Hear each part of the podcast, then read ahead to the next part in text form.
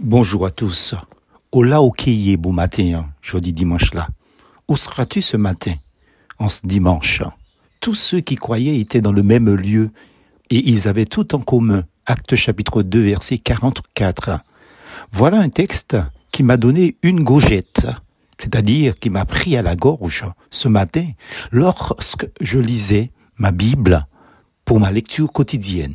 Cieux, les frères et sœurs de l'Église primitive n'avaient certes pas la connaissance théologique que nous avons en 2022. Ils n'avaient pas la Bible, ni en format papier, ni en format électronique.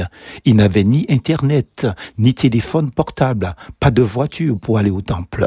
Ils n'avaient pas de confort, salle de culte équipée de fauteuils en velours moussant, de bancs confortables. Ils n'avaient pas d'électricité ni de climatisation, et encore moins de ventilateur, et certainement ne se plaignaient jamais que dans la salle, il fait trop chaud. Dans la salle, il fait trop froid. Enfin, c'est selon là où on habite géographiquement parlant. Il arrivait même que l'orateur débordait dans la prêche. Il ne se plaignait jamais. Pourtant, nous lisons ceci à propos.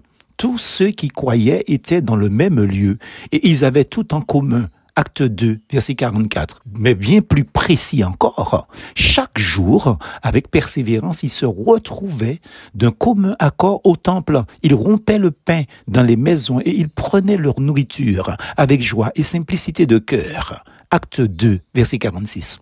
Sans aucun confort, souligné plus haut. Ils répondaient présents sans problème à l'appel, au rendez-vous divin. Aujourd'hui, en 2022, nous en sommes venus à donner plus d'importance à nos désidérata, à nos plaisirs perso qu'au rendez-vous divin. Les loisirs, les œuvres para-ecclésiastiques ont pris le pas sur Dieu et l'Église locale, celle-ci étant créée par Dieu lui-même pourtant. Le pire, c'est que Satan a su, entre parenthèses, chapeau à lui, hein, ce maudit ennemi, faire croire aux enfants de Dieu qu'ils œuvrent pour lui dans des milieux où la présence de Dieu n'y est pas. Et oui, oui, comme disent nos parents créoles, raïchien, mais dit blanc. Autrement dit, même si vous n'aimez pas ou appréciez pas une personne, reconnaissez sa ou ses qualités. Oui, Satan est assez puissant pour en arriver là, avec des chrétiens peu affermis dans la foi, s'égarant eux-mêmes. Ils égarent ceux qui les suivent et emboîtent leurs pas dans ce précipice diabolique. Oui, la question dominicale prend tout son sens ce dimanche matin et chaque fois que Dieu te donne rendez-vous avec tes frères et tes sœurs dans sa maison au temple, au la ou beau matin, où seras-tu ce matin?